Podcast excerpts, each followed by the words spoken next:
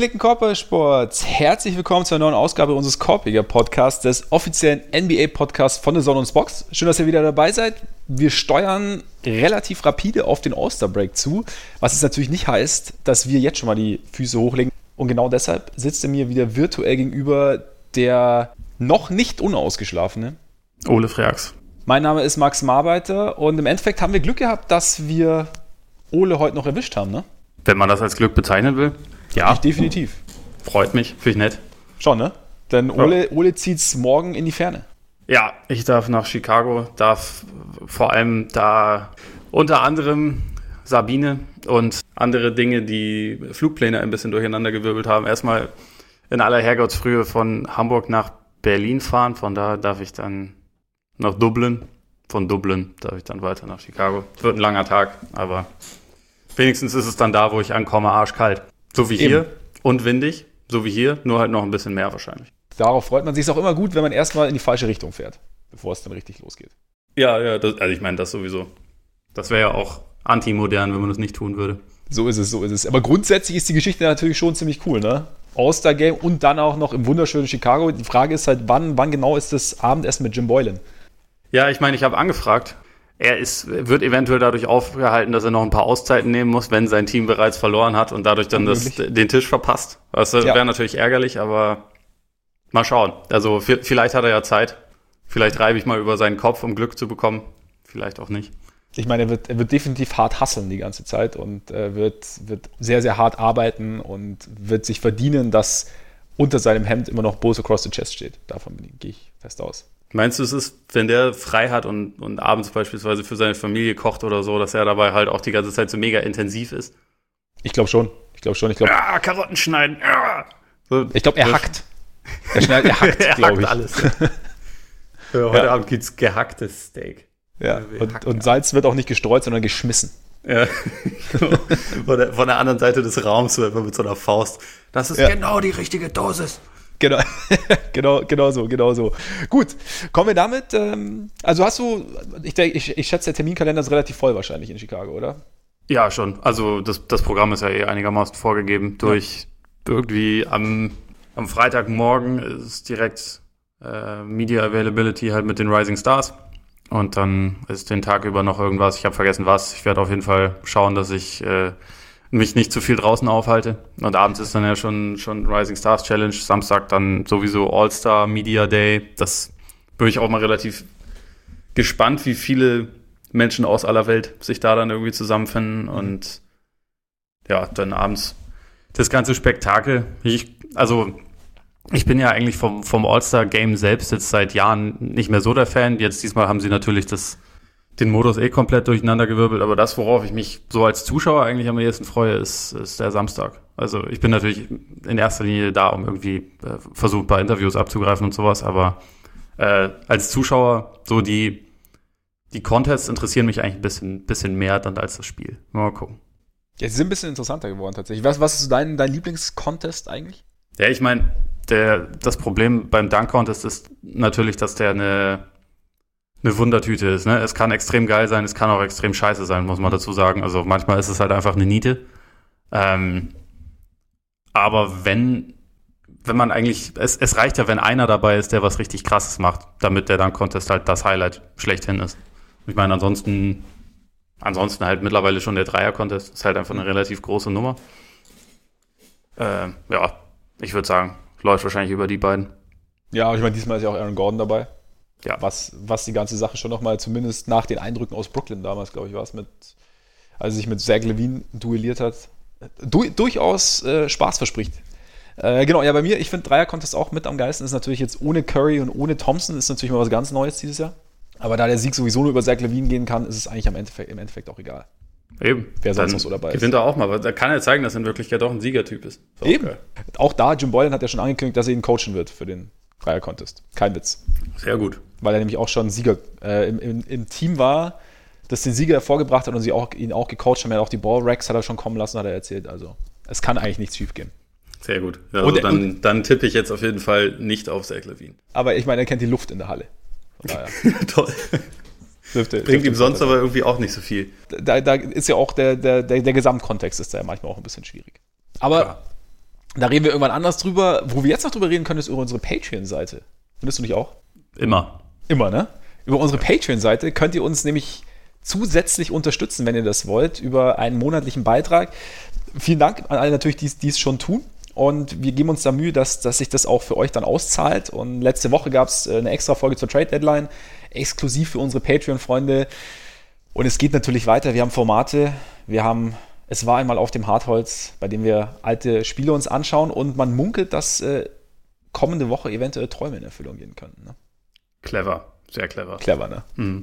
Da habt ihr jetzt was zum Nachdenken bis zur kommenden Woche.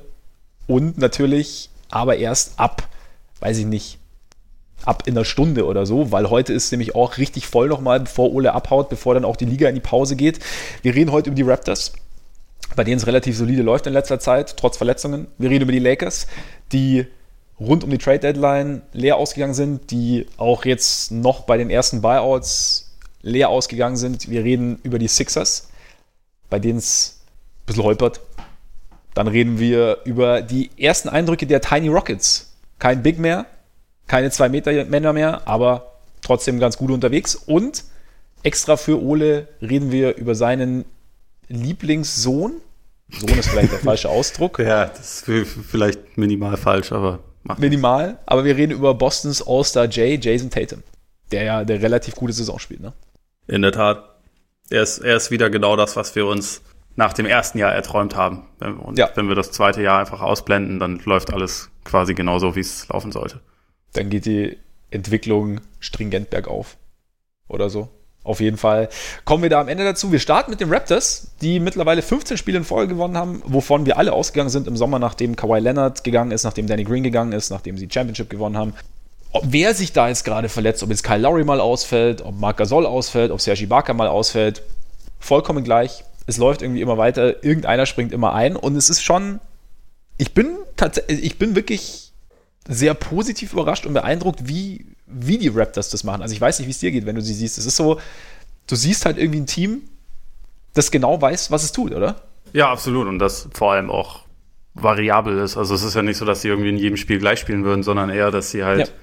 ganz, ganz unterschiedliche Sachen auspacken können, je nach Gegner, je nach Situation. Ähm, so, also das ist auch für mich ein Grund, warum Stand jetzt für mich Nick Nurse ganz klar Coach of the Year ist, in einem quasi Duell, wo es ja eigentlich immer viele Kandidaten gibt, aber wo ich einfach sage, mhm. ich finde das extrem beeindruckend. A, dieses Plug and Play, also das halt einfach auch Norman Powell war jetzt über Wochen komplett on fire, war überragend und fällt jetzt dann auch aus und ist irgendwie okay. Dann spielt halt Terence Davis ein bisschen mehr als Rookie, der auch teilweise richtig starke Leistungen zeigt. Rondé Hollis Jefferson kann man völlig unterschiedlich einsetzen, so wie jetzt beispielsweise gegen die Wolves, wo er dann auf einmal auf Center startet, weil halt Gasol und Ibaka beide raus sind und das halt gegen Towns ziemlich stark macht. Also irgendwie, das ist so ein extrem wandlungsfähiges Team einfach. Und das, mhm. das finde ich halt irgendwie das, das Besondere daran. Und ich meine, dann hast du teilweise ja auch, also schon mehrfach Spiele gehabt, wo sie halt ein krasses Comeback noch hingelegt haben. Also das Spiel gegen die Mavs war sicherlich das beste Beispiel, wo es, glaube ich, 30 Punkte irgendwie Anfang des, des vierten Viertels war. Das, das durfte ich sogar kommentieren bei The Zone, wo wir auch irgendwie dann irgendwann gedacht haben, das kann jetzt eigentlich nicht wahr sein. Ende Dezember war das, ich glaube 23. Wo sie dann halt einfach ein Spiel dadurch gedreht haben, dass sie eine Ganzfeldpresse ausgepackt haben und dass einfach heutzutage kein, kein Team so richtig eine Ahnung hat, wie man gegen eine Ganzfeldpresse spielt. Damit haben sie jetzt schon mehrfach halt so Comebacks hingelegt und ja, also bei Nurse mag ich sehr gerne, dass er sich halt überhaupt nicht scheut, unkonventionelle Sachen auszuprobieren. Und bei dem Team an sich finde ich es halt einfach ziemlich überragend, wie sie auf einer Linie bleiben und wie sie, ja, diese ganzen Ausfälle, die sie ja haben, wie die einfach nicht besonders groß ins Gewicht fallen, weil man halt einfach irgendwie eine relativ große Anzahl an Leuten hat, die irgendwie verstanden haben, wie es funktioniert. Ich meine, auch Siakam, der äh, ja. All-Star bei ihnen hat eine ganze Weile ja gefehlt. Lowry ist schon angesprochen, Van Vliet, so abgesehen von OG Anunobi und ich glaube Terrence Davis haben alle schon bisschen Ausfallzeit gehabt. Okay, Anunobi war auch nur ein Spiel, ähm, äh, war ein Spiel raus, aber alle anderen, da sind es halt eher so zehn Spiele oder so, die sie nicht zur Verfügung standen oder mehr. Und wenn man dann schaut, wie sie halt dastehen, das ist schon ziemlich krass. Ja, es ist, es ist beeindruckend. Und ich meine, wie du sagst, also es ist halt da, das, das spricht schon, schon sehr, sehr für das, was, was Nick Nurse irgendwie vorgibt an Leitlinien sozusagen für das Team und halt auch natürlich an der Art und Weise, wie einerseits, wie sie ihre Spieler aussuchen, auch ihre jungen Spieler aussuchen. Zum Beispiel eben Terence Davis, wie du sagst, oder und gleichzeitig, wie er sie dann eben auch anleitet. Also wie er sie dann quasi gemäß dessen einsetzt, was sie halt irgendwie können. Und dann, also ich finde es schon, ich fand es irgendwie ganz witzig zu sehen, auch wenn man sie jetzt sieht. Wir haben ja Anfang letzter Saison, haben wir ja auch drüber geredet, also als der Wechsel dann von, von Dwayne Casey zu Nick Nurse stattfand, ja, wie, wie aktiv die Raptors auf einmal sind. Also wir hatten ja vorher, war ja dann auch nach dem, nach dem Rosen Trade, also sie hatten ja vorher dieses, so ein bisschen so ein, so ein klassischeres Schema, aber wie viel, wie viel Bewegung abseits des Balls da ist, wie viel, also wie, wie halt jeder irgendwie an jedem Angriff teilnimmt. Das hat dann irgendwann, hat das natürlich zugunsten von Kawhi ein bisschen abgenommen, was sich am Ende auch halbwegs ausgezahlt hat. Aber ich finde, dieses Jahr, wenn du sie siehst, hast du teilweise wieder so den Eindruck eben. Und dadurch, dass halt dieses Team als, oder dieses Gesamtkonstrukt als Ganzes und als Einheit so gut funktioniert, wird, werden Einzelne, glaube ich, schon etwas austauschbarer in Anführungszeichen. Natürlich tut es trotzdem weh, wenn es ein Lowry ausfällt, wenn ein Gasol ausfällt, aber du kannst dann natürlich schon mal ein bisschen, bisschen besser hin und her schieben. Und diese, die Defense finde ich halt auch schon sehr, sehr Sie haben die zweitbeste Defense der Liga hinter den Bucks und die Bucks sind mit großem Abstand vorne. Also was das Defensive Rating angeht, das ist natürlich nur eine Zahl, aber ähm, ich finde schon, dass sie diese Aktivität in der Defense von ihnen finde ich, finde ich auch sehr beeindruckend. Also da ist halt, da wird sich nicht ausgeruht. Sie sind irgendwie ganz gut in den Passing Lanes, haben glaube ich auch mit Boston zusammen die meisten Deflections.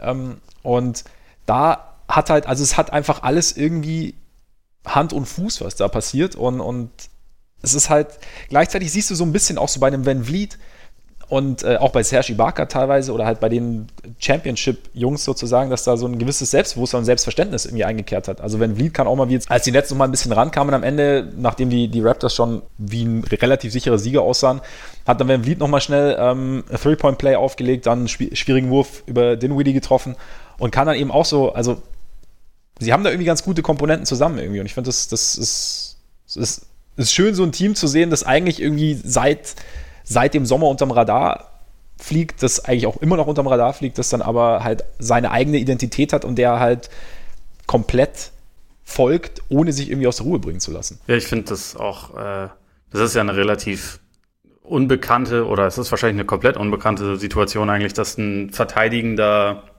Champion, also ein amtierender Champion eigentlich ein Underdog ist. Also bevor eine Saison los, losgeht. Nicht jetzt irgendwie wie die wie die Mavs damals, die halt ihr Team aufgelöst haben im Prinzip ja. äh, nach 2011 oder wie die Pistons 2004, die zwar den Titel geholt haben, aber wo man immer noch dachte, hm, die Star Power haben sie jetzt nicht, so nach dem Motto, sondern halt eher, gut, das ist halt irgendwie der, der beste Spieler ist weg, einer der zwei, drei äh, wichtigsten Wings ist auch weg und irgendwie, das steht denen halt ganz gut. Also gerade so jemand wie Van Vliet nicht gedraftet gewesen, auch Davis jetzt ist ja auch äh, ungedraftet irgendwie Ibaka, Gasol, die sind halt alle irgendwo dann schon mal weg gewesen und so ein bisschen abgeschrieben gewesen, Lowry ja auch und irgendwie, das passt halt bei denen allen ganz gut zusammen, dass sie eigentlich, also das ist ja mental ein relativ wichtiger Aspekt, wenn man dieses Niemand glaubt an uns hat. Und normalerweise hat ein mhm. amtierender Champion das halt nicht. Aber die Raptors haben das und ich glaube, das, das gefällt ihnen sehr gut. Und ich meine, bei mir ist jetzt mittlerweile auch dann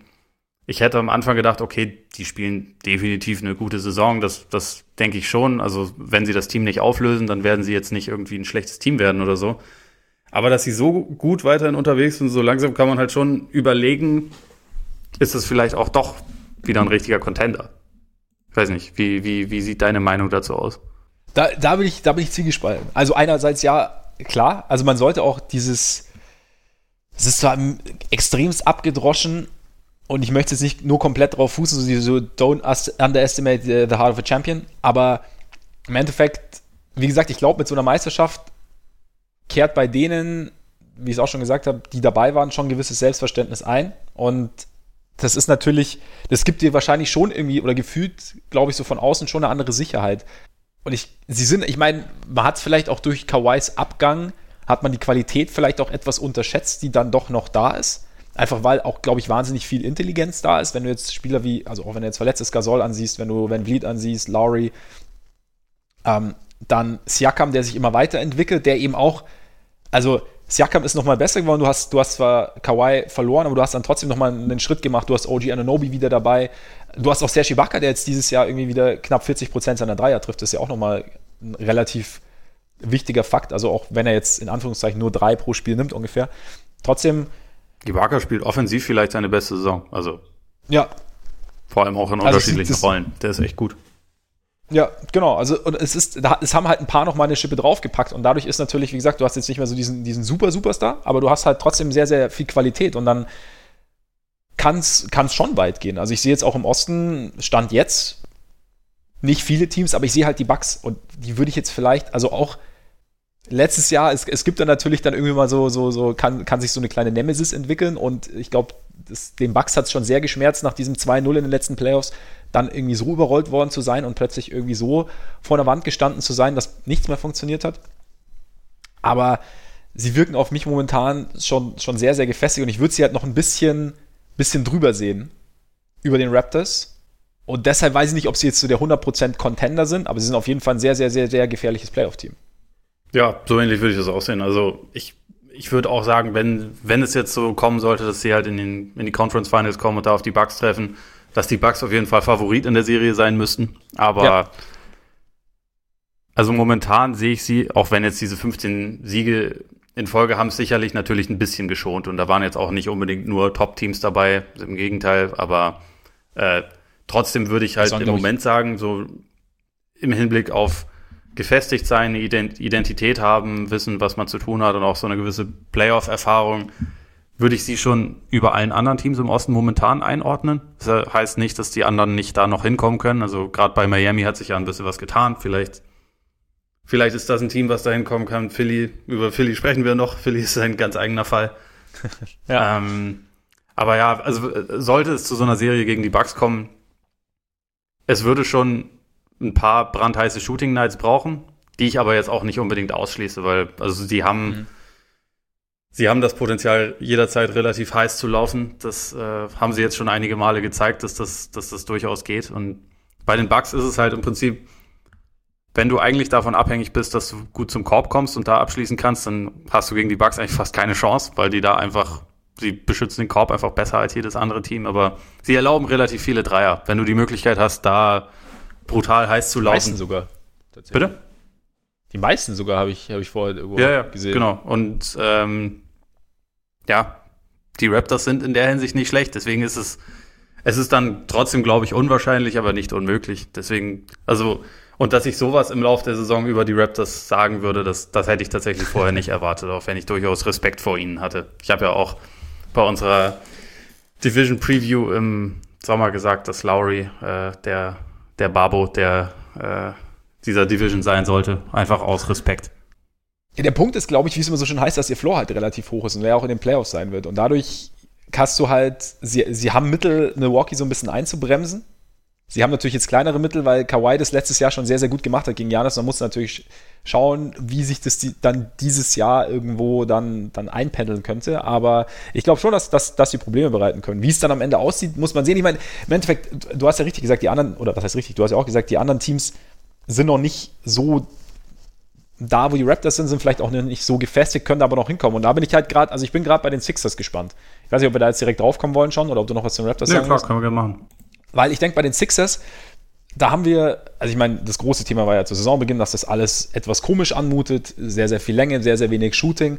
Und es hat sich dann irgendwie auch so ein bisschen, die, die, die offensiven Befürchtungen haben sich definitiv irgendwo bewahrheitet. Also es, ist, es lief irgendwie nicht, es, Embiid hatte irgendwie eine komische Rolle. Jetzt gab es dann auch diese leicht atmosphärischen Störungen angeblich, als dann Al Horford gesagt hat, also im Lockerroom stimmt irgendwas nicht. Embiid hat sich auch etwas kryptisch über Social Media geäußert, woraufhin, glaube ich, Jimmy Butler gesagt hat, an dem Ort, an dem er sei, wären Leute wie er willkommen. Und Embiid hat gesagt. Hast recht, Bruder. Mein Bruder. So ähnlich hat er es, glaube ich, geschrieben. Ja, genau, mein Bruder, genau, so schaut's aus. Was natürlich in Philly jetzt nicht so gut ankam, ich würde jetzt sagen, keinen kein Abgang irgendwie da jetzt rein interpretieren, aber es gab natürlich dann schon wieder Fragen, wie, wie es in Philly weitergehen soll und natürlich fragen, ob du das Ganze aufbrechen solltest, Simmons und Embiid. Also ich meine, der Fit ist und bleibt Aber ich finde das viel zu kurz gedacht, aber um ich fand jetzt ehrlich zu sein. Also, sorry, ich ja. habe dich jetzt unterbrochen. Ich, ich, ich, ich führe es gleich aus, aber sag, genau. sag, was du sagen willst. Genau, nee, genau. Genau, also einerseits, einerseits ist es, ist, ist halt, ich meine, der, der Fakt ist schon irgendwo da und du siehst auch, ich meine, es gab auch Spiele, in denen Embiid dann irgendwie halt regelmäßig den etwas oder zumindest semi-motivierten Trailer gegeben hat, der dann irgendwie von der Birne einen Dreier genommen hat.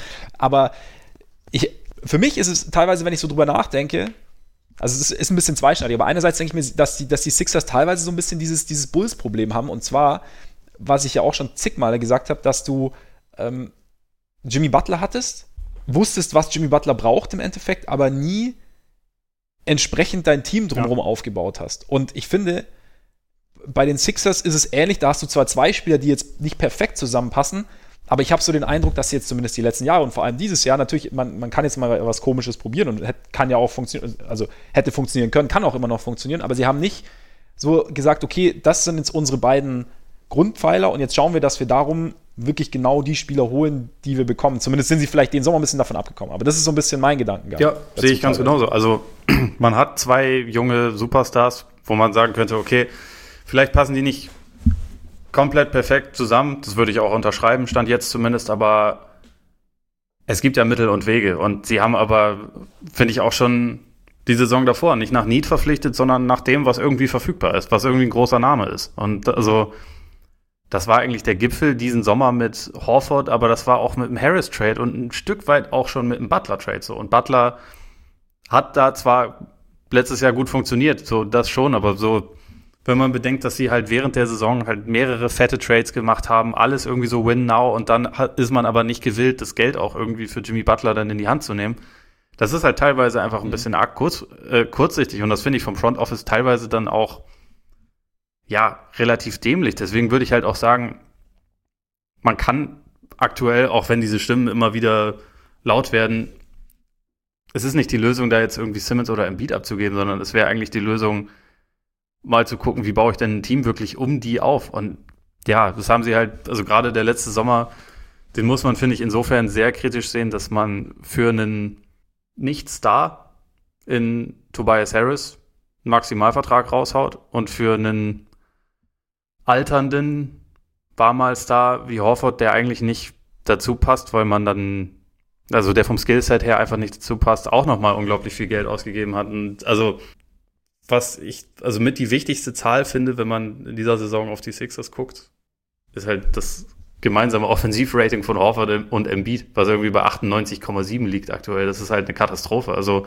die Defense ist gut mit beiden auf dem Feld, was jetzt auch niemanden schockieren sollte, aber die Sixers haben insgesamt nicht ihr defensives Potenzial bisher abgerufen. Ich glaube, das muss man schon so sagen und es passt so einfach nicht. Insofern fand ich es auch jetzt mal ganz gut von, von Brown, dass er vergangene Nacht gesagt hat, okay, bringen wir Horford jetzt mal von der Bank und gucken mal, wie es dann weiterläuft, weil so wie es in letzter Zeit lief, kann es halt eigentlich nicht die Lösung sein, dass Horford irgendwie mehrfach ausgebuht wird, weil die Leute irgendwie denken, das ist ja nicht das, was wir wollten. Das ist nicht seine Schuld. In Wirklichkeit ist es halt einfach nicht das, was sie gebraucht haben, als sie ihn geholt haben. Aber äh, ich meine, Embiids komisches Anlegen mit, mit wem auch immer. Für ihn ist das ja vielleicht gut, dass er damit jetzt wieder anfängt. Also vielleicht, vielleicht braucht er das. Mhm. So, ich fand Embiid über die letzten Wochen teilweise halt auch einfach für seine Verhältnisse extrem schlecht und unmotiviert und wirkte auch nicht so komplett fit. Vielleicht braucht er dieses, dieses Anstacheln so ein bisschen, um irgendwie da auch selber wieder ein bisschen auf die Höhe zu kommen. Aber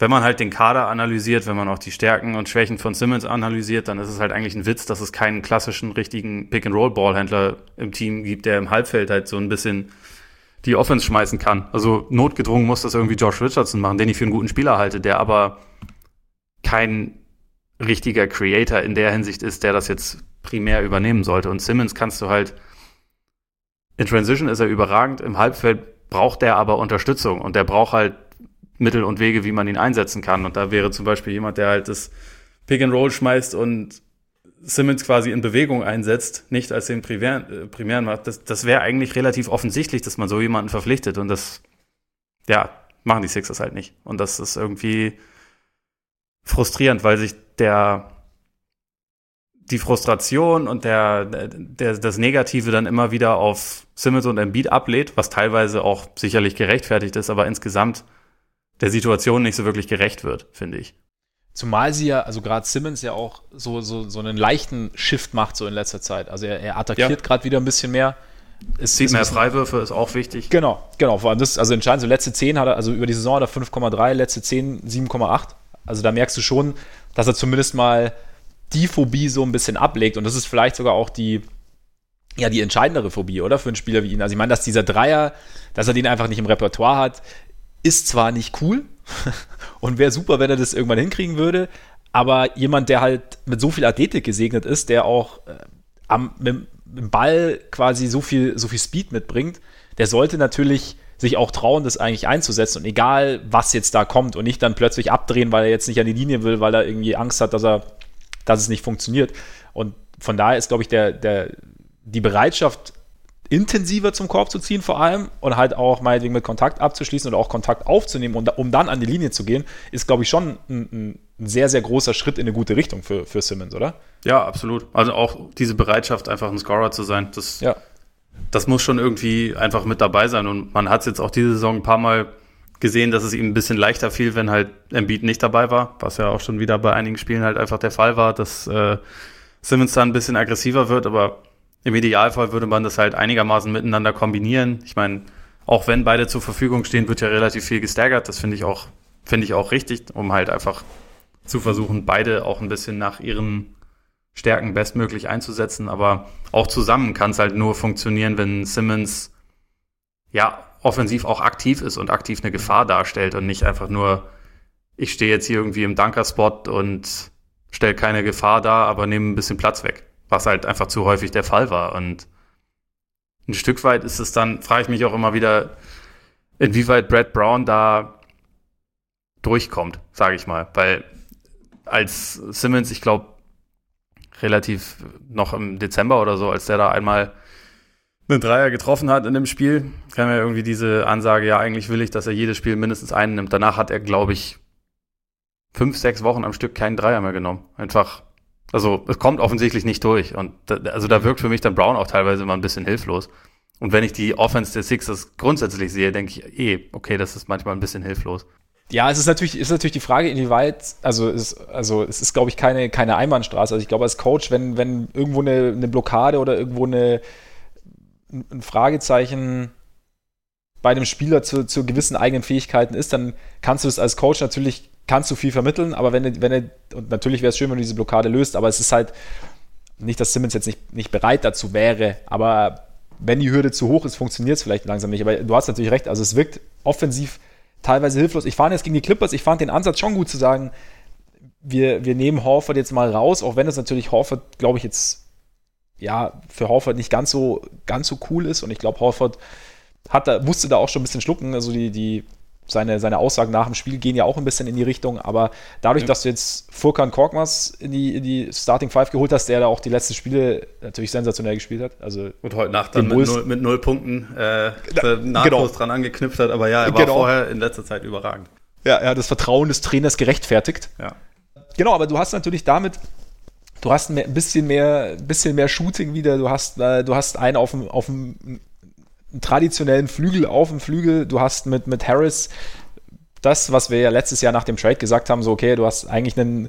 Ich meine, wir haben, also ja, retrospektiv war jetzt dieser Trade nicht so wahnsinnig gewinnbringend, auch jetzt mit Blick natürlich auf die Dienste im Sommer, aber wir haben damals, als Harris verpflichtet wurde, natürlich gesagt, Shamit abzugeben ist vielleicht nicht ganz die allerbeste Idee, aber Harris passt eigentlich theoretisch vom theoretischen Profil her ganz gut zu Embiid. Das war damals die, die Idee. Und jetzt, ja, als jetzt mal als Vierer, genau, genau. Und ja. jetzt eben dann die Idee zu haben, zu sagen, hey, wir stellen ihn jetzt wieder auf die Vier, also zum Start des Spiels und Korkmaz auf die Drei und dann hast du wieder so ein bisschen ein etwas klassischeres Basketballteam, finde ich schon gut, zumal du dann eben, zumal das Staggering dann ja während des Spiels dann auch nochmal andere Möglichkeiten irgendwie bietet. Also du kannst vielleicht deine Touches besser verteilen. Harris kommt dann auch wieder ein bisschen besser rein, weil er nicht irgendwie auf der Drei starten muss.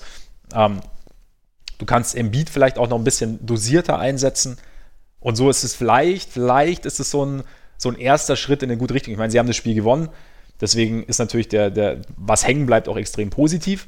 Und das kann sich natürlich auch noch drehen, aber zumindest vielleicht ist die Idee nicht schlecht, je nachdem, wie, wie sich das natürlich dann langfristig auf Horford, auf Horfords Stimmung auswirkt. Aber du kannst natürlich dann auch dosiert defensiv Horford und Embiid zusammenbringen. Und da, das fand ich ganz interessant, weil Zach Lowe war ja die Tage bei Howard Beck im Podcast und hat dann eben auch gesagt, also dass die Offense halt schlecht ist. Ja, wussten wir alle, äh, oder beziehungsweise, was heißt wussten, aber davon sind wir alle ausgegangen. Aber die Defense ist im Endeffekt der Schlüssel und man hat erwartet, dass sie halt eine, eine unfassbar gute Defense sein werden, vielleicht sogar die beste Defense und die sind halt eine ja, gute Defense. Und ja. dass da halt der Schlüssel liegt. Die halt und also auch teilweise schon gezeigt hat, dass sie an ihren besten Tagen auch wirklich überragend sein kann. Also ja. beispielsweise Christmas Spiel Games. gegen die Bucks, genau. Das, äh, das defensive Potenzial ist bei ihnen eigentlich höher als bei allen anderen Teams. Äh, jetzt vielleicht mal abgesehen, ich meine, Clippers und Bucks kann man da sicherlich auch noch, auch noch zählen, weil die da auch ein sehr, sehr gutes Personal haben, aber an sich haben die, haben die Sixers defensiv die meisten Waffen, die es gibt. Und in Embiid, den, also auf jeden Fall ja auch einen der drei besten Defensivanker, wenn er zu 100 Prozent quasi dabei ist. Und in Simmons, ja. Simmons hat sich, also war schon die letzten Jahre ein guter Verteidiger und ist dieses Jahr, finde ich, hat noch, noch mal einen Schritt nach vorne gemacht. Das ist auch, der ist auch saustark. Tybull sowieso. Und also, da fehlt es eigentlich ja wirklich nicht an, an, an Potenzial, was halt grundsätzlich bei den Sixers der Fall ist über die gesamte Saison schon, dass sie einfach gar keine Konstanz haben und das halt immer wieder ist irgendwas und irgendwie läuft es dann wieder negativ. Also sie haben, wir haben über die Raptors geredet, die 15 Spiele jetzt am Stück gewonnen haben. Das ist natürlich auch für die ein krasser Ausreißer, aber also auch die Celtics haben, glaube ich, schon zweimal irgendwie mindestens sieben oder so geschafft und die Sixers haben noch nie mehr als, als fünf Spiele am Stück gewonnen in dieser Saison, sondern es kommen dann immer mal, und es kommen auch immer mal wieder so kleine, kleine Negativserien. Und es ist halt, finde ich, teilweise sehr, sehr konfus, wenn man denkt, so jetzt ist vielleicht gerade mal wieder so ein bisschen der Knoten geplatzt, jetzt läuft's. Also jetzt gerade haben sie ja auch drei Spiele in Folge gewonnen, auch wenn das gegen die Bulls beispielsweise absolut kein Ruhmesblatt war. Ich weiß nicht, ob du das auch gesehen hast, aber das, das hätten sie gut und gerne auch verlieren können, wenn die Bulls ja, nicht so, die Bulls. Ja, wenn die Bulls nicht die Bulls wären, dann wäre es halt schwieriger geworden, glaube ich. Ja. Man bekommt da halt irgendwie nie so einen richtigen Lauf rein und das erinnert mich halt in der Hinsicht dann immer wieder an die Celtics der letzten Saison. Wenn ich da bei den Sixers, also auch mit dem ganzen Drumherum immer wieder, wo mir dann der gute Big L doch ziemlich leid tut, der, der sich gedacht hat, okay, Kohle, also die Kohle kriege ich in Boston eh nicht, die, die sie mir bieten, das ist schon mal ganz geil. Und ich habe auch keinen Bock mehr auf die Dysfunktion. Und jetzt hat, man, hat er die Dysfunktion halt irgendwie eher bei den Sixers. Wir haben ja schon drüber gesprochen. Also im Endeffekt deutet aber auch irgendwie vieles darauf hin, dass er sie mitgebracht hat, oder? Also das. ich glaube auch. Also, er, ist, er ist der Mistsack. Das ist, ja. äh, das ist auf jeden Fall ganz klar festzustellen. Da weiß ich nicht. Wer, wenn nicht für er? Mich, wer, wenn nicht er? Für mich ist die Sachlage komplett klar. ja. nee, aber ich glaube, nein, Quatsch, aber ich glaube, im Endeffekt, bei den Sixers ist einfach so ein bisschen das Problem, dass du irgendwie, du hast ein gefühlt 5000 Teile 3D-Puzzle. Also du hast irgendwie, du, du hast erstmal überhaupt keinen, du weißt irgendwie, was grundsätzlich, wenn alles zusammenpasst, dann schon rauskommen könnte auf, auf unterschiedlichen Ebenen, aber das erstmal zusammenzufügen und dann wirklich, dass es, also, dass es dann auch wirklich, dass die Teile wirklich ineinander greifen auf der ganz normalen spielerischen Ebene, aber dann halt auch noch, wenn du dir die einzelnen Spieler anschaust, wie jetzt, wie jetzt ein Simmons, der sich irgendwie selber spielerisch noch weiterentwickeln muss, wie ein, wie ein Embiid, bei dem du, ich meine, jetzt gegen die, gegen die Clippers haben sie ihn ja auch öfter, öfter in, in Korbnähe wieder eingesetzt und oder halt nach einem oder ihn zum Beispiel im Pick and Pop laufen lassen mit Harris oder sowas, wo du, wo er dann nicht einfach nur teilnahmslos vorjoggt und dann irgendwie einen, einen, einen halb motivierten Wurf nimmt, sondern wo er einfach, wo, wo er mehr gemäß seiner Stärken eingesetzt wird und da dann irgendwie als, auch als Coach, also ich meine, Brad Brown ist viel in der Kritik, ich halte mich da mal so ein bisschen zurück, weil ich glaube ich vieles auch selber nicht so richtig einschätzen kann, aber da, da, wirklich die richtige Mischung zu finden, ist, glaube ich, gar nicht so einfach. Natürlich machst du dabei auch Fehler und natürlich will ich jetzt damit nicht sagen, dass das Brad Brown ein überragender Coach wäre, aber ich glaube, die Sixers haben die, die Aufgabenstellung ist trotz, all, trotz allen Talents, das, das die Sixers haben, ist schon, ist schon sehr, sehr, sehr, sehr kompliziert und dass du, also stimmt, klar, du hast jetzt ähnlich beim Celtic letztes Jahr war ja auch viel Talent und wie geht es zusammen? Bei den Sixers ist es jetzt irgendwie ähnlich, aber vielleicht haben sie ja irgendwas gefunden. Und ich, ich meine, jetzt Glenn Robinson und, und Alec Burks, die sie jetzt aus, aus Golden State geholt haben, ist jetzt natürlich, sind jetzt nicht die großen Namen, aber es ist natürlich, es gibt ja schon wieder so zumindest mal ein bisschen Wurfgefahr und auch ein bisschen natürlichen Fit auf dem Flügel zu haben, glaube ich, könnte schon helfen. Ja, also das sind beides keine Spieler, die den Kohl fett machen, meiner Meinung nach, aber es sind äh, sind auf jeden Fall keine negativen äh, Verpflichtungen oder so. Und ich fand es sehr viel besser, es auf die Art und Weise zu versuchen, statt irgendwie zu sagen, oh shit, Panik, wir müssen jetzt einen unserer beiden jungen Stars abgeben. Weil ja. kurz äh, gab es ja so ein bisschen diese Gerüchte und ich meine auch Windhorst hat ja jetzt vor ein paar Tagen irgendwie gesagt, dass halt sich einige andere Teams langsam darauf vorbereiten, dass Embiid vielleicht nicht unbedingt lange bei den, bei den Sixers noch bleiben wird und dass er vielleicht irgendwann verfügbar wird und so. Und wie gesagt, ich, ich finde, also auch, weil du es mit Brown gerade gesagt hast, ich, ich würde auch jetzt, ich, ich fände es unfair, das alles an ihm festzumachen, weil halt meiner Meinung nach einfach ein größerer Kritikpunkt und also ich glaube nicht, dass Brown alles perfekt macht, absolut nicht, nee, aber ich glaube ja. auch, dass das Front Office eigentlich ein bisschen größeren Teil der Schuld trägt, weil also wenn du jetzt wenn man eigentlich knallhart analysiert, wir haben wir haben Simmons, wir haben Embiid, eigentlich muss dann relativ klar sein, zwei gute Shooter auf dem Flügel und einen quasi klassischen Point Guard, der aber auch abseits des Balls agieren kann und der werfen kann. So, das im Prinzip sollte das das Rezept sein. Und Malcolm Brockton. Malcolm Brockton wäre eine Idee. Ja, gewesen. Gewesen. Absolut. Ähm, und stattdessen, also wenn man halt guckt, welche Spieler die Sixers dann so haben, es, es erfüllen nicht viele Leute das Profil, was man da eigentlich voraussetzen würde, was das, was das eigentlich auf dem Papier logische wäre. Und da ja. muss man dann halt auch einfach ein, ein Elton Brand und äh, Team auch hinterfragen. So, so ein bisschen wie, äh, wie Draft Best Player Available. Und also du hast ja vorher auch schon gesagt, nicht nach Need und halt geguckt, okay, was.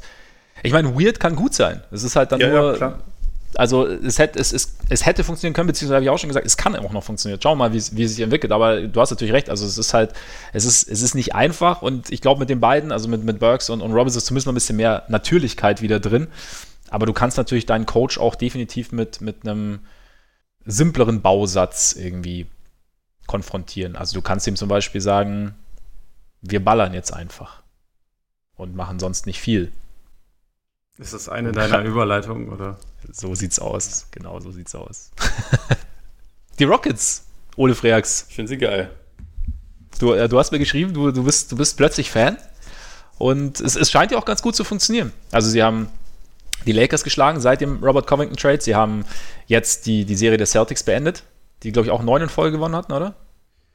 Äh, ich dachte, es wären acht, aber. Oder also, acht. Sie hatten auf jeden Fall diverse, mehr, mehr Spiele in Folge gewonnen als die Sixers jemals in dieser Saison. In ihrem Leben. In ihrem Leben, genau.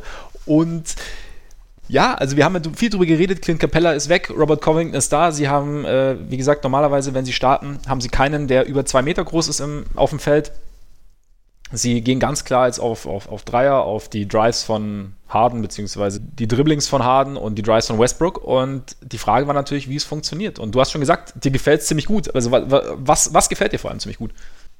So, so sehr mich das überrascht, mir gefällt es mir gefällt in diesem Szenario Russell Westbrook zuzusehen, was die letzten Jahre wirklich relativ selten der Fall war. Aber äh, auch wenn die Stichprobe jetzt sehr gering ist, habe ich den Eindruck, dass diese dass dieser Trade das Beste war, was ihm zu dem Zeitpunkt seiner Karriere passieren konnte. Also weil wir haben noch nie Westbrook in einem System gehabt, wo er ganz klar der einzige Non-Shooter ist, wo alle um ihn herum werfen, wo er das absolut nicht machen muss, aber maximal Platz um sich herum hat. Und deswegen ist das auch kein Zufall, dass irgendwie über die letzten drei, vier Spiele, immer wenn er eingesetzt wurde, also das Spiel gegen die Suns hatte er verpasst, ähm, er immer um die 38 Punkte äh, sind es, glaube ich, im Schnitt aufgelegt hat und einfach Platz hat, um zum Korb zu kommen. Und das heißt nicht, dass er dadurch dann irgendwie immer nur perfekt spielt, aber ich finde einfach für die Stärken, die er hat, ist das das bestmögliche Szenario. Und deswegen, mhm.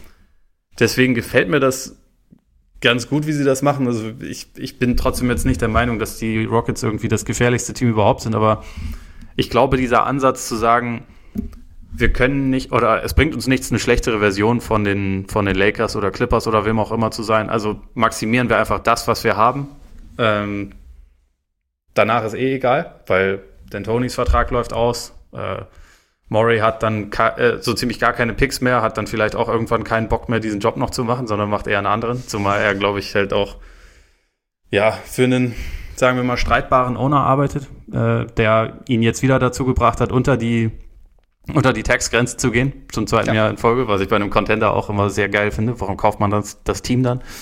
Aber die Leute, die jetzt da sind, sind halt einfach all in. Und das finde ich halt geil. Also deswegen, deswegen macht es auch Spaß, sich das anzusehen. Deswegen verstehe ich auch nicht, warum jetzt beispielsweise Bill Simmons jedes Mal, wenn die Rockets spielen, halt hart dagegen hatet. Also das kann man sich ja nicht mehr angucken, muss das auch mal. Ich finde, man kann sich das besser angucken als die Rockets vor ein paar Wochen. Und äh, ich finde, auf die Art und Weise ist es halt ist eine Dynamik drin. Also kommt einfach dieser Part von Westbrooks Game wieder viel mehr zur Geltung. Und äh, ja, wie gesagt, mir gefällt's. Ich finde, man kann sich das ziemlich gut angucken. Und ich finde es auch, also sie sind jetzt defensiv nicht elitär, aber sie sind okay. Also sie, sie fokussieren sich halt einfach auf ein paar Sachen, die, äh, wo sie halt ihre Schnelligkeit einsetzen können. Also beispielsweise darauf halt Turnover zu forcieren, halt äh, besonders schnell zu sein. Harden ist als Postverteidiger halt einfach besser als sonst in jedem Szenario und ich finde, das sieht man auch jetzt schon. Also relativ häufig wird er ja durch Switches so zum de facto Center und macht das, finde ich, gar nicht so schlecht. Also ich finde die ersten Eindrücke auf jeden Fall vielversprechend. Wie siehst du das? Ja, es lenkt irgendwie nichts mehr ab, ne? Also so offensiv. Ich finde auch, also dieses, du hast jetzt halt keinen Lang mehr, den du irgendwie, bei dem du das Gefühl hast, du musst ihn füttern, beziehungsweise der dann eben dem Westbrook Drive irgendwie im Weg stehen kann. Und ich finde auch, dass du, dass Westbrooks Dynamik da natürlich, natürlich perfekt irgendwie zur Geltung kommt. Wir haben ja irgendwie auch im Sommer schon drüber gesprochen, dass so die Grundidee der, der Rockets theoretisch gar nicht so schlecht zu Westbrook passen dürfte. Eben dadurch, dass sie, dass sie dieses, dass sie auf, groß auf dieses Spacing gehen und jetzt, jetzt haben sie es halt auch tatsächlich. Jetzt ist nicht mehr nur, nur die Idee da, jetzt, jetzt versucht nicht mehr jeder zu ballern, sondern jetzt ist auch wirklich halt, jetzt, jetzt wird es halt auf die Spitze getrieben und ich fand auch, also ich fand es auch unterhaltsam. Also ich finde auch, du, du, du siehst ja wirklich, dass er, dass die Dynamik von Westbrook halt noch da ist und dadurch gibst du halt irgendwie Harden, finde ich, auch mehr Möglichkeiten, dann ja nochmal heiß zu laufen, auch wenn es am Anfang jetzt nicht so funktioniert. Also gegen die Celtics hat er ja auch ein bisschen Schwierigkeiten am Anfang gehabt und, und hat dann irgendwie im dritten, glaube ich, 19 Punkte gemacht. Gegen die Lakers hat er eigentlich das ganze Spiel über so ein bisschen Schwierigkeiten gehabt, aber trotzdem haben sie das Spiel gewonnen, weil einfach Westbrook dann übernehmen konnte, einfach weil, weil eben dieser Platz da ist. Und einfach und nicht zu stoppen war. Genau, weil einfach, genau, weil einfach nicht zu stoppen war. Und ich finde die, ja, defensiv finde ich auch ganz interessant, also wie sie halt diese Aggressivität und auch wie sie, wie sie Big Man, sobald sie den Ball bekommen, halt irgendwie aggressiv angehen, beziehungsweise versuchen, ähm, durch, durch Fronten irgendwie den Pass schon zu verhindern. Ich meine, da bin ich halt gespannt, inwieweit das durchhaltbar ist.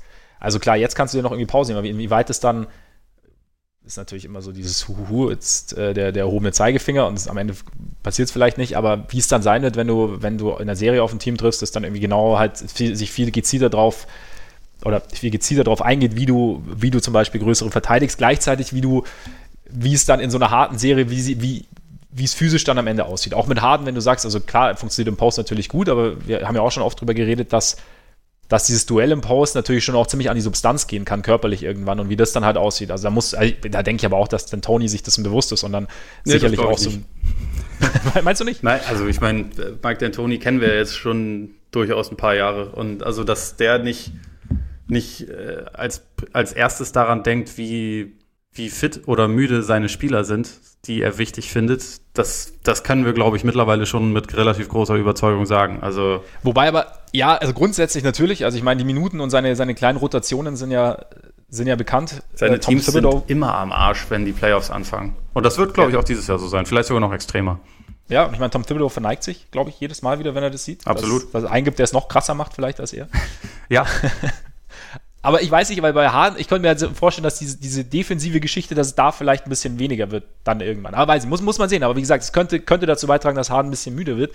Ich meine, gleichzeitig haben sie jetzt natürlich auch, habe ich am Anfang auch so ein bisschen, bisschen ver vergessen, so in meiner, in meinem Gedankengang so rund um die Rockets, dass sie jetzt natürlich die Möglichkeit haben, den Dreier viel intensiver zu verteidigen noch. Ne? Dadurch, dass du halt diese Länge hast, dadurch, dass sie alle switchen, ist halt wesentlich weniger offen. Also da vielleicht wird sich das auch noch ein bisschen, bisschen positiver auswirken, was das angeht. Und wir haben es ja gegen die Lakers schon gesehen, sie hatten echt, also Davis hat viel gemacht, ich fand es auch, also Chris Webber hat ja kommentiert und Chris Webber hat, glaube ich, bei jedem dritten Angriff der Lakers wieder gesagt, wie krass das ist, also dass halt Anthony Davis machen kann, was er will und das, ähm, ja, also denn Tony sei zwar ein Innovator, aber ah, irgendwie, das kann ja nicht gehen.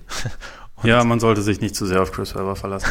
ja, ich fand, ich fand, dem Spiel fand ich es extrem, was wirklich, also normalerweise ist es mir relativ wurscht, aber er hat, er hat die Gebetsmühle hat er auf jeden Fall mitten auf den Court gesetzt.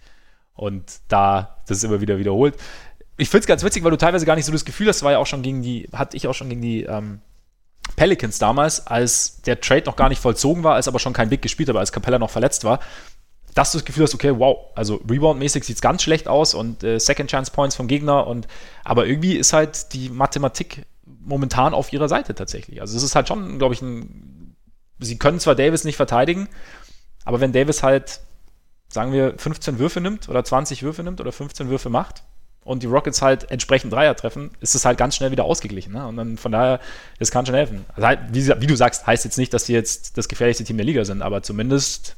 Sie haben in dem Spiel übrigens genau einen Rebound weniger geholt als die Lakers. Das, das, ja, das finde ich halt auch sowas, was dann in so einer Analyse während dem Spiel, was man da durchaus erwähnen kann, dass das eigentlich, also klar, es sieht manchmal lustig aus. Also ich meine, das sah ja auch mit Gobert unfassbar lustig aus, aber was man dazu dann glaube ich, auch häufig sagen muss, relativ wenige Teams haben wirklich einen Fokus darauf aktuell, dass sie sagen, wir gehen über den Post, das ist ein wichtiger Bestandteil unseres ja, Spiels, absolut. vor allem mit einem großen Spieler. Also es gibt, es gibt ja durchaus auch Guards und Forwards, die das machen, aber es gibt wenige Center, die das wirklich können und vor allem wenige Teams, die das als Teil ihrer Identität haben. Und du bringst ja Teams, wenn sie dann denken, oh, die sind klein, hier müssen wir jetzt mal aufposten, bringst du ja teilweise auch aus ihrem Rhythmus. Und ich glaube, das ist schon auch ein bisschen was, worauf sie setzen. Und also Davis so überragend, der jetzt offensiv ist, das ist jetzt, glaube ich, keiner, den man 40 Mal pro Spiel aufposten muss, weil er ein kleines Mismatch gegen sich hat. Also ja. der kann alles und jeden überpowern und ist schneller, aber das ist auch, also wer hat denn den Körpertyp, um den zu verteidigen? Janis und sonst halt eigentlich keiner. Also man, ich weiß nicht, ob man da dann alles komplett darauf ausrichten muss, dass halt man vielleicht gegen diesen Typen spielt. Der einzige Center im Westen, der ein wirklich überragender Postcenter ist, ist halt Jokic. Da bin ich auch mal gespannt, wie das aussehen wird. Also das nächste Nuggets-Rockets-Spiel sollte man sich auf jeden Fall auch angucken. Mhm. Aber weiß nicht, so wie, wie die NBA heute aussieht und wie auch die, die Bigs in der NBA aussehen, probiert man halt mal was anderes. Also wie gesagt, die, äh, die Raptors haben Towns jetzt auch mit Hollis Jefferson verteidigt und waren, sind nicht unbedingt schlecht damit gefahren die Diskussion hatten wir ja eigentlich im Endeffekt auch schon, als, äh, als es um Porzingis ging damals und, und, und Carla gesagt hat, es ist halt nicht die coolste Idee. Und ich meine, klar gibt es dann wieder so die Stimmen, die sagen, aber eigentlich ist es gut und so, aber es, du hast recht. Ja, also wenn man es gut kann, ist es gut. Ja, aber es ist halt, es, es wird halt, die jungen Spieler, die in die Liga kommen, sind halt auch nicht mehr zwingend so geprägt, auch wenn sie, wenn sie größer sind. Und dann, klar, bist du, bist du irgendwann an dem Punkt, an dem halt das Post-Game nicht mehr so wahnsinnig wichtig ist. Und wie du sagst, also das haben wir auch, den Fall gab es ja auch schon oft, dass du dann, dass gerade dieses vermeintliche Mismatch dann andere Teams aus ihren, also von ihrer Idee eigentlich abgebracht hat. Und da umgekehrt bei den Rockets ist natürlich der Vorteil, wenn du von vornherein ins Spiel reingehst und äh, sozusagen mit einem Mismatch planst, hast du im Endeffekt irgendwie kein Mismatch, das dich aus dem Konzept bringt. Also weißt du, ich meine, das ist halt Teil des Plans sozusagen und es, du kannst einfach dein Ding dein Ding weiter durchziehen. Und, ja. und, und du kommst halt, der andere kommt vielleicht ein bisschen ins Grübeln und du selber gehst halt einfach komplett deinen Weg und, und schaust nicht links und rechts wirklich. Was natürlich dann, klar, ich meine, hier, wir haben ja auch vor ein paar Wochen haben wir ja Spiel 7 der Conference Finals damals gegen die Warriors angeschaut. Da sind sie auch nicht von ihrem Weg abgekommen. Natürlich andere Art des Teams damals, aber und es hat nicht funktioniert. Es kann natürlich dann auch mal so in die Richtung laufen. Momentan läuft es, aber ich finde schon, dass sie ja, also auf jeden Fall ist es, ist es ein sehr, sehr, sehr, sehr interessanter Ansatz und ich finde es auch cool, einfach mal zu sagen, okay, wir, wir können, es kopieren bringt nichts, wir haben jetzt halt irgendwie, wir gehen eh schon extrem in eine Richtung, jetzt treiben wir es halt auf die Spitze. Und ich meine, klar, die, die Rebound-Geschichte ist dann auch immer so ein bisschen dieser, da ist man einfach auch so ein bisschen, ein bisschen voreingenommen dann. Du hast so, du gehst mit dieser Idee ins Spiel, die sind kurz, du siehst dann am Anfang, sie haben da Probleme und dann guckst du gar nicht mehr, also geht es mir dann ja. teilweise auch, dann, genau, fließt es halt natürlich auch irgendwie in deine in deinen Gedankengang mit ein. Von daher, ja. Aber gerade wenn so viele Dreier genommen werden, dann springt der Ball halt weit weg. Da ist es jetzt auch nicht so wichtig, ob du dann jetzt einen auch, ja. Center ja. direkt unter dem Korb hast, der da alles, alles abgreifen kann, weil der Ball halt meistens nicht unbedingt in dessen, in dessen Stimmt, ja. Einzugsbereich abgeworfen wird. Was ich auch ja. jetzt gerade bei dem Spiel gegen die Lakers halt interessant fand, die Lakers haben in Richtung der Rockets adjustiert und nicht andersrum. Also das passt ganz gut zu dem, was du gerade gesagt hast. Die sind wie immer gestartet mit McGee und Howard kamen auch rein, aber also Mac, ähm, Howard hat, glaube ich, irgendwie vier Minuten bekommen und McGee 16 und Davis war halt dann Center. Und das ist eigentlich ja nicht, nicht so, wie die Lakers momentan spielen wollen. Und mhm. von daher, also natürlich wird sich das auch über die nächsten Wochen wahrscheinlich noch ein bisschen, bisschen weiterentwickeln, aber jetzt erstmal ist es halt einfach was, wo dann auch andere Teams erstmal irgendwie so ein bisschen nach einer Antwort suchen müssen. Das ist richtig. Und dass, dass die Antwort bei den Lakers Vorsicht, Übergang. Bei den Lakers von außen kommt, ist ja mittlerweile relativ, oder was heißt unwahrscheinlich, es ist unwahrscheinlicher geworden. Also ich meine, sie waren ja eigentlich als großes Team rund um die Trade-Deadline gehandelt worden. Dann ging aber Robert, Coving äh, Robert Covington zum Beispiel zu den, zu den Rockets. Sie haben auch äh, Marcus Morris nicht bekommen. Dann hat man so ein bisschen gehofft, dass sie mit Darren Collison wenigstens einen zweiten Bordhändler bekommen sollten. Genie Bass hatte sich ja schon, die Besitzerin hat sich ja schon mit ihm getroffen. Der hat sich jetzt entschieden, doch zurückgetreten zu bleiben. Das ist schön, ausgedrückt, ja. Schön, ne? Man hätte auch sagen können, im Ruhestand zu bleiben, aber das wäre zu einfach gewesen. Ja, und jetzt ist so ein bisschen das, also es, es gibt natürlich immer noch Buyout-Kandidaten, wobei Marvin Williams ja momentan Richtung, Richtung Milwaukee anscheinend tendiert, äh, Michael Kidd Gilchrist Richtung Dallas. Das Von ist, daher, ich, auch schon alles entschieden. Also das, oh, das glaube ich sogar entschieden, ja. ja. Von daher sieht es bei den Lakers erstmal so aus, Stand jetzt, als ging da nicht, genau, Iguodala natürlich noch in Miami. Andererseits muss ich sagen, ist es schlimm? Ich finde es nicht schlimm. Natürlich wäre alles, natürlich ja. wäre es schön gewesen, noch was zu bekommen. Natürlich ist das Team nicht perfekt, aber ich glaube schon, dass das Team viel tun kann, weil zum Beispiel gegen die Rockets, also es ging natürlich dann am Ende in die Hose, aber man sieht schon phasenweise halt diesen, diesen defensiven Druck, den sie irgendwie auf, auf Teams ausüben können, finde ich, finde ich teilweise schon ja, beeindruckend irgendwie. Und ich glaube halt, dass, dass du da Richtung Playoffs dann eben, wenn du, wenn du gezielter dich auf ein einzelnes Team vorbereitest, dass da vielleicht noch mehr geht. Ich glaube auch, ja, die, also LeBron als Playmaker ist schon wahnsinnig gut. Da ist natürlich wirklich das Problem, dass das da abseits von LeBron ein bisschen fehlt. Also ich meine, Rondo hat seine lichten Momente, aber halt auch, es geht auch mal in die andere Richtung. Ja, bei ihm ist halt das Gesamtpaket äh, das ja. Problem. Wenn es nur das Playmaking wäre, äh, dann, ja, genau. dann also, da, darin ist ja. er gut. Also da, das, das steht auch außer Frage. Nur nee, der halt, Spieler Rondo, also als, ja, wie du sagst. Ja, da passiert leider sonst immer noch ein bisschen mehr, wenn er auf dem Court ist, aber. Ich meine, gegen die Suns ist er, ist er in der ersten Halbzeit heiß gelaufen, ne? Drei von vier von draußen. Alles getroffen. Ja. Aber ja, nee, aber ich denke mal so, also wir, wir, wir streben ja, oder es ist ja mal, man, man, man wünscht sich immer die Überteams, um sich danach darüber aufzuregen, dass es diese Überteams gibt. Und ich finde es eigentlich persönlich, ich finde es ganz cool bei den Lakers jetzt zu sehen, du hast halt jetzt ein Team, das extrem gut ist, das zwei der besten Spieler der Liga hat, das so ein bisschen komische Dudes außenrum hat, die aber schon irgendwie ihre Rolle erfüllen. Also auch Avery Bradley finde ich, ja, also hast du gegen Harden zum Beispiel auch gesehen, wie er ihn schon so ein bisschen entnervt hat. Ich meine, klar, hast du so ein Spieler bist, du, ist dann natürlich der Punkt, dass du halt in, in, Zeiten von viel Pick and Roll und Switches dann so einen Spieler dann auch irgendwie, gerade eben auch in der Serie theoretisch schnell aus dem Defense-Spiel sogar nehmen, sozusagen nehmen kannst und wie er dann halt im Teamverbund verteidigt, ist dann natürlich wieder was anderes. Aber so grundsätzlich finde ich es, also ich finde es ganz cool, ein sehr, sehr gutes Team zu haben, das aber auch Schwächen hat, wo du halt auch gespannt bist, wie sich das dann eben äußert in der Serie zum Beispiel jetzt gegen ein Team wie die Rockets oder gegen die Clippers.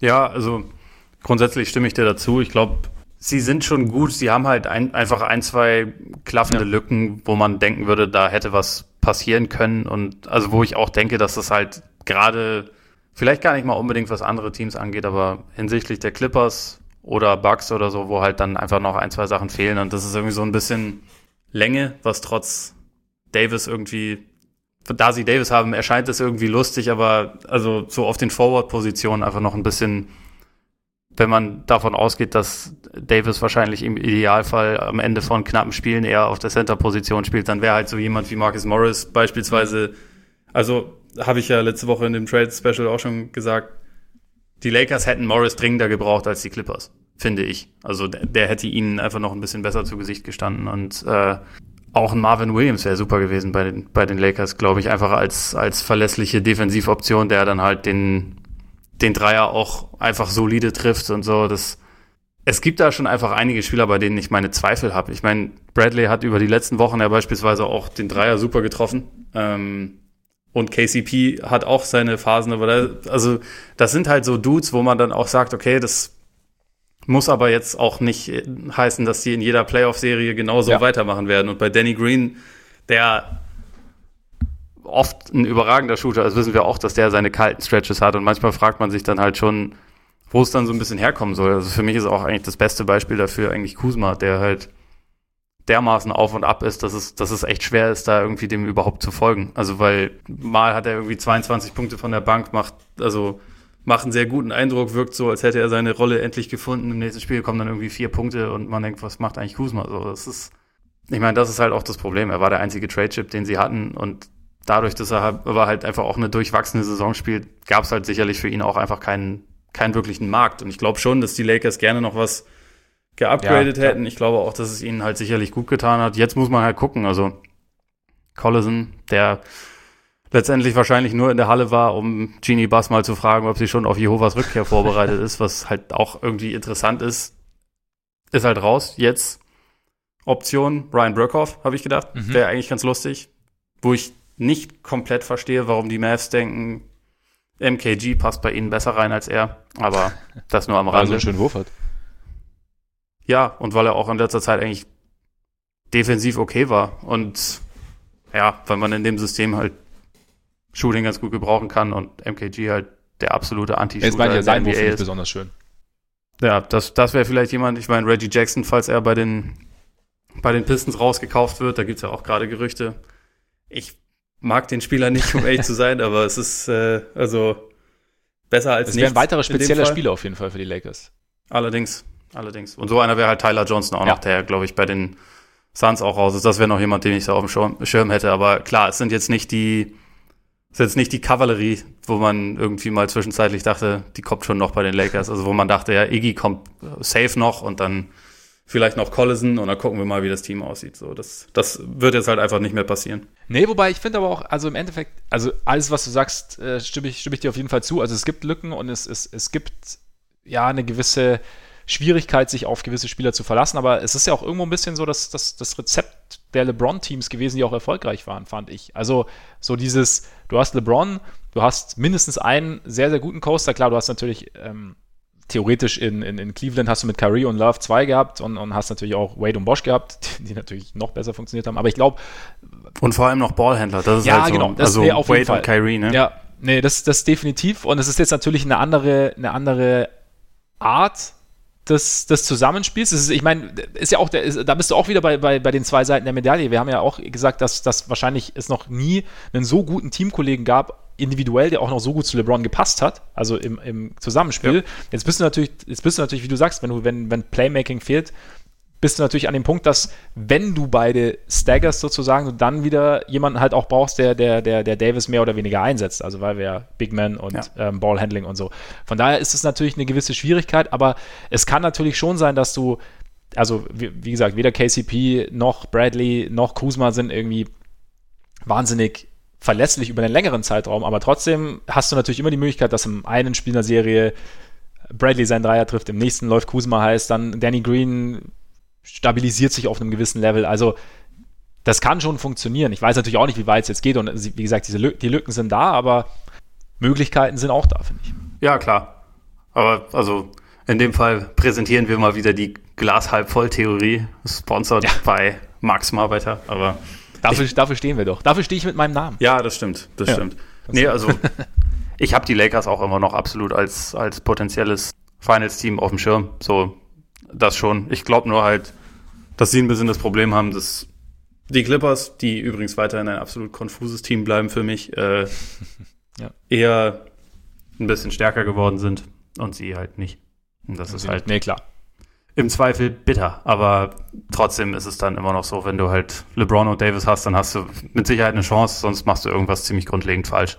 Ja. Und vielleicht braucht man ja einfach nur D'Angelo Russell äh, auf der Bank oder in, in, in die Halle beordern. Dann kann man auch mal gegen die Clippers in voller Besetzung 140 Punkte auflegen und ja. Clippers sind weird. Sie sind weird. Sie sollten eigentlich das beste Team der Liga sein. Vielleicht sind sie es dann in den Playoffs auch und im Moment sind sie einfach irgendwie manchmal echt frustrierend blutleer, finde ich. Ja, ich meine, es ist vielleicht auch, ich meine, Kawhi spielt zwar regelmäßig, aber vielleicht gibt es auch halt jetzt Load Management auf dem Parkett dann teilweise. Nicht, dass er jetzt abs also nicht, dass er schlecht wäre, aber sonst es liegt wahrscheinlich auch nicht an ihm, aber so das ganze Team denkt sich halt, hey, es zählt, wenn es zählt. Ja, ja, absolut. Also die verkörpern das auch wirklich mehr als jedes andere Team. Was halt, also jemals, woran ich mich erinnern kann, mhm. wo halt irgendwie das, das Lustige daran ist, dass abgesehen von Kawhi und ja, eigentlich nur Kawhi halt noch keiner da was gewonnen hat. Oder vergesse ich? Also ich meine, klar, Doc Rivers hat auch schon was gewonnen, deswegen trainieren ja. sie auch nicht, weil der golfen geht, wenn, wenn er Zeit hat. Aber ansonsten, irgendwie, irgendwie ist es ein komisches Team. Ich werde immer noch nicht komplett ja. schlau aus den, aus den Clippers, muss ich sagen. Und wahrscheinlich ja, so sollten sie trotzdem den Titel holen. Ja, es kann gut sein. Ich meine, es ist so ein bisschen, also natürlich auf einem, auf einem anderen Niveau nochmal als bei den Sixers, wo, wo auch irgendjemand meinte dann irgendwann, sie spielen wie ein Team, das einen Schalter hat, aber wir wissen gar nicht, ob sie einen Schalter haben. Also, oder ja, beziehungsweise sie haben noch nicht bewiesen, dass sie diesen Schalter haben, so ungefähr. Also, und bei den Clippers gehe ich auch mehr davon aus, als bei den, bei den Sixers, dass es so ist. Aber es ist natürlich schon ein bisschen komisch, das, das zu sehen dann teilweise. Aber wir werden es sehen. Das, davon gehe ich aus, ja. Womit wir eigentlich zum Höhepunkt dieses kleinen Podcasts kommen könnten. Zu deinem persönlichen zumindest. Für dieses eine Mal geht es um ja. Earl Tatum. Um den geht's. Ich meine, nachdem es kein Sohn ist, vielleicht Cousin, dein Lieblingscousin? Adoptiv-Cousin? oder so. Ad Adoptiv ich, ich brauche irgendeinen Familienbezug jetzt gerade. Ich, ich habe eine ja. hab ne Patenschaft beantragt. Also genau. Ja, wie viel Spaß macht er dir denn, der Jason? Schon ziemlich viel. Also, ich finde ihn halt, also gefällt mir über die gesamte Saison schon gut. Also, so in den ersten Saisonwochen war es zwar echt auffällig, dass er zwar zum Korb kam, aber keinen Korbleger treffen konnte. Aber insgesamt war halt das, das, äh, das, das Gesamtprodukt trotzdem schon ziemlich gut. Und jetzt über die letzten Wochen fügt sich halt irgendwie alles so ein bisschen zusammen. Und jetzt, ich meine, die All-Star-Nominierung hat er eh bekommen, aber seitdem ist er sogar noch besser geworden. Also, und ist jetzt über die letzten, die letzten paar Wochen echt absolut überragend unterwegs. Und das ist natürlich so ein Punkt, wo man denkt, okay, der ist äh, 21 und kommt jetzt langsam an den Punkt, wo man halt dann doch wieder sagen kann, ja, das ist, äh, geht Richtung Franchise-Player. Das ist, das ist sehr vielversprechend. Also jetzt gerade hat er auch, äh, ich glaube, nachdem er es heute Nacht jetzt nicht geschafft hat, ist die Serie jetzt vorbei, aber hat halt zum ersten Mal in seiner Karriere neunmal in Folge mindestens 20 aufgelegt. Die Defense ist schon die gesamte Saison über extrem verbessert, muss man sagen. So, gefällt mir durchaus alles ganz gut. Ja, seine Quoten waren auch ziemlich gut in letzter Zeit, also über, über den letzten, über diesen Zeitraum. Genau, also sie war, sind über die, die Saison gesehen immer noch jetzt nicht berühmt. Also ich meine, die Dreierquote ist gut, aber so die aus dem, aus dem Feld ist jetzt noch nicht so toll, aber es steigert sich halt. Also er hat auch sein, richtig im Kopf, sein True Shooting bisher in jedem Saisonmonat gesteigert, was auch schon mal ein relativ positives Zeichen ist. Und er, er macht halt einfach, mhm.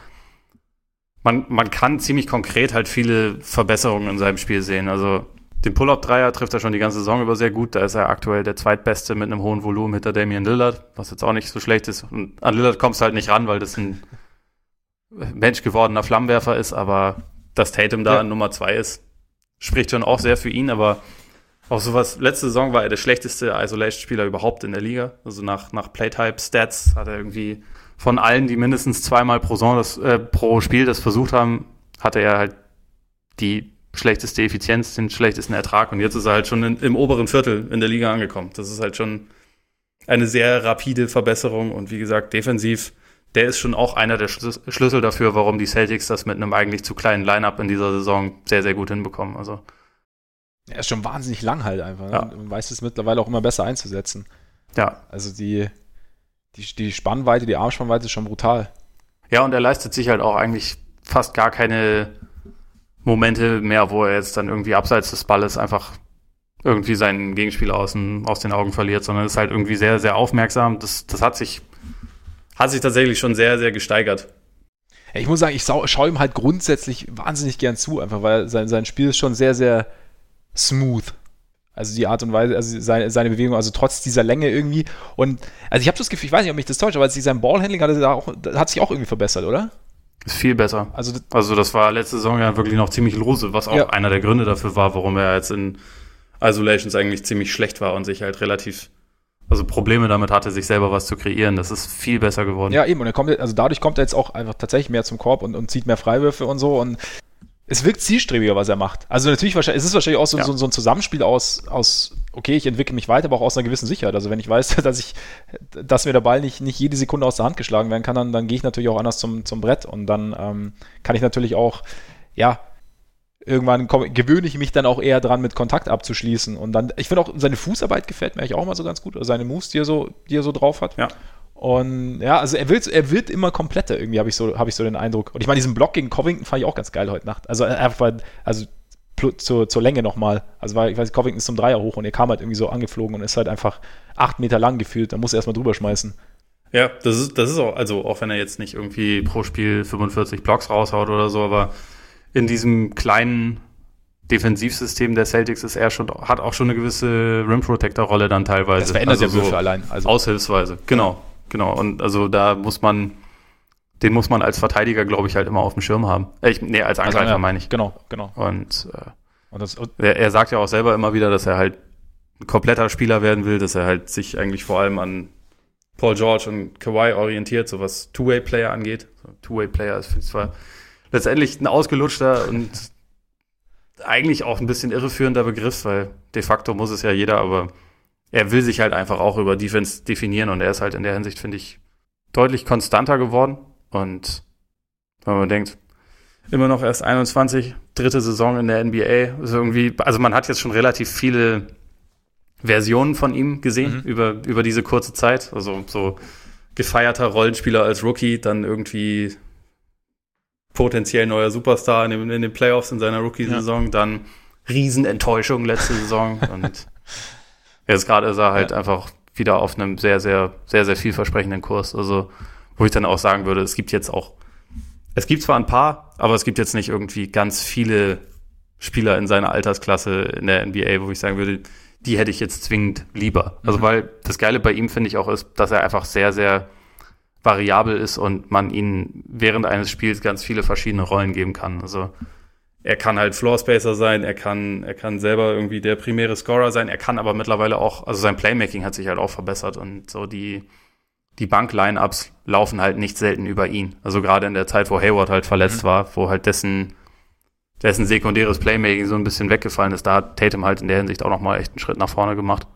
Und das, das macht ihn halt, finde ich, dann auf Dauer auch so interessant, weil man halt eigentlich sagen kann, wenn man den hat und Brown ja auch, der ja auch, glaube ich, bei den Celtics ziemlich untouchable ist. Um die beiden herum kannst du halt relativ viel bauen, weil beide eigentlich ziemlich prototypische moderne Wings sind. Das ist halt, bringt einem relativ viel. Also es ist eigentlich jetzt genauso ein bisschen das eingetreten, zu dem man sich im Sommer irgendwie nicht, nicht ganz so sicher war, ob, ob du jetzt wirklich nach der, nach der letzten Saison, die ja, die ja relativ schwierig war, also vor allem, also Team im Gesamtkonstrukt sowieso, aber halt bei, bei Tatum und auch bei, bei Brown, obwohl der sich dann irgendwann gesteigert hatte. Aber ob die beiden wirklich, wirklich so ein Fundament sind. Und also es sieht jetzt dann so aus, wie du sagst. Und Tatum ist im Moment auch bereits auf dem Weg, Kemba den Status als äh, bester Spieler des Teams streitig zu machen. Also im Moment würde ich da auf jeden Fall noch sagen, dass es, dass es Kemba ist, aber also der Abstand hat sich auf jeden Fall schon sehr verschoben. Und ich meine, über die letzten Wochen war es eher Tatum, aber da das jetzt dann irgendwie ein paar Wochen ist, sollte man das jetzt noch nicht zu hoch hängen, mhm. aber insgesamt ist es halt, glaube ich, je schneller Tatum der beste Spieler der Celtics wird, desto schneller sind sie auch ein ernsthafter, ernsthafter Contender. Ich meine, allein durch seine Variabilität, die du angesprochen hast, das macht natürlich, allein dadurch, sobald er sein komplettes Potenzial nutzt, kommt er natürlich schon schnell über, über Kemba, der natürlich aufgrund einfach seiner, seines Körpers oder seiner Größe da so ein bisschen, bisschen limitierter ist natürlich. Aber ja, ich, ich bin gespannt, wie es weitergeht. Also es ist ähm, jetzt erstes All-Star-Game und dann mindestens mal zweite Playoff-Runde dann. Und dann sind wir weiter. Ja, ich meine, Ost-Playoffs werden grundsätzlich relativ interessant. Also gerade vor allem, wenn es so laufen würde, wie es jetzt gerade läuft, dann hätten wir halt in der ersten Runde Jimmy gegen die Sixers. Das fände ich ziemlich geil. Ja. Also zumal, das haben wir bei den, der, bei den Sixers noch vorhin nicht erwähnt, sie sind ein grausames Auswärtsteam. Ja, bisher. stimmt. Also stimmt. zu Hause zweimal verloren, auswärts stehen sie irgendwie bei 9 zu 19, was halt einfach so, für ja. ein für ein gutes Team eine absolute Katastrophe ist. Ich glaube, ja. das ist ungefähr auf Bulls-Niveau. Ohne dass ich jetzt den Bulls irgendwas Negatives nachsagen würde, aber ich glaube, die haben auswärts okay. Mittlerweile. Bilanz. Mittlerweile ist Sag, das für dich auch willst. akzeptabel, oder was? Ja, ja. Aber ich, ich will das jetzt mal ganz kurz verifizieren, weil man will ja nicht, man will ja nicht lügen. Nein, auf gar keinen Fall. War auf jeden Fall auch gutes Zeichen, dass das Internet so schnell äh, ist, dass ich halt jetzt gerade hier eine halbe Stunde brauche, um es rauszufinden. Ja. Aber sie sind bei 8 von 20. Damit haben sie, sind die Sixers immerhin ein Spiel, ein Auswärtsspiel besser als die. Das stimmt, das stimmt. Dafür und, und die Bulls haben, glaube ich, auch noch keine fünf Spiele in Folge gewonnen. Und also übrigens nicht 9 von 19, sondern äh, 9 zu 19 und 8 zu 20. Ja, richtig. Habe ich gerade falsch gesagt. Stimmt. Da, da habe ich dir nicht aufmerksam zugehört, sonst hätte ich dich natürlich umgehend verbessert. Ja, ist halt eigentlich auch eine Frechheit, dass du da nicht nicht aufmerksam zuhörst, aber so ist es eben mit ja, dir. Aber dra draußen ist ein bisschen Lauf vorbeigeflogen, das fand ich spannend.